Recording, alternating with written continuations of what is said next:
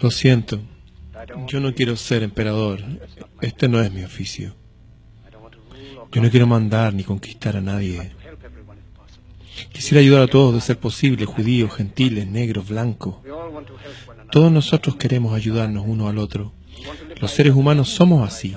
Queremos vivir para la felicidad del otro, no para su desgracia. No queremos odiarnos. En este mundo hay un lugar para todos y nuestra tierra es rica. Y a todos puede alimentar. La vida puede ser libre y puede ser hermosa.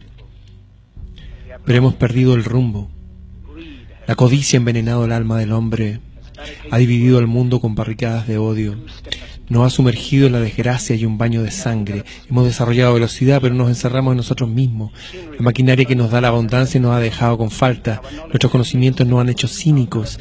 Nuestra inteligencia duros y desconsiderados. Pensamos demasiado y sentimos muy poco.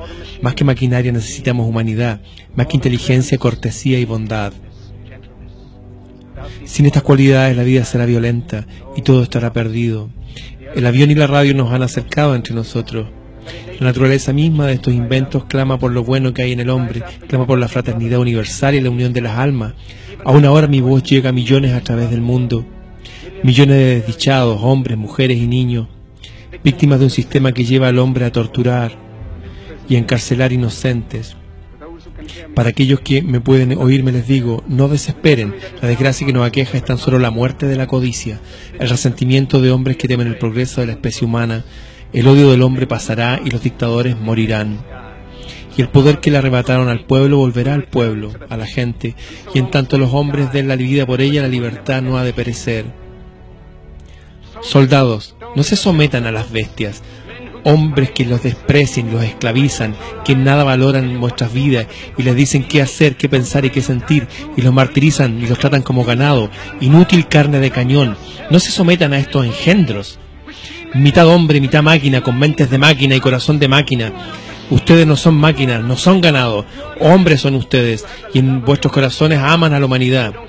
No odian ni viven para el odio, el rechazo a todo lo que es natural. Soldados, no peleen por la esclavitud, basta, peleen por la libertad, libérense. En los libros sagrados está escrito, el reino de Dios está dentro del hombre, no un solo hombre, no en un grupo de hombres, sino dentro de cada hombre. Y ustedes, el pueblo, la gente, ustedes tienen el poder, el poder de crear máquinas, el poder de crear felicidad. Ustedes, la gente, tienen el poder de hacer esta vida libre y hermosa, de hacer de esta vida una aventura maravillosa. Entonces, en nombre de la democracia, la libertad, ejerzamos ese poder a unirnos todos ya, ahora. Peleemos por un mundo nuevo, un mundo decente que le dé al hombre la oportunidad de trabajar, que les dé a todo un futuro y a todas las edades de seguridad. Fue prometiendo estas cosas que las bestias llegaron al poder. Pero mienten, nos mintieron, no tienen intención de cumplir esas promesas, nunca lo van a hacer. Los dictadores hacen libres a ellos mismos, pero esclavizan a todos los pueblos, a toda la gente. Luchemos nosotros ahora para cumplir la promesa. Luchemos para hacer el mundo libre, para acabar con las barreras para acabar con la codicia, el odio, la intolerancia. Peleemos por un mundo en que reine la razón, en que la ciencia y el progreso conduzcan a la felicidad de todos los hombres. Soldados, en nombre de la libertad y la democracia, a unirse todos ahora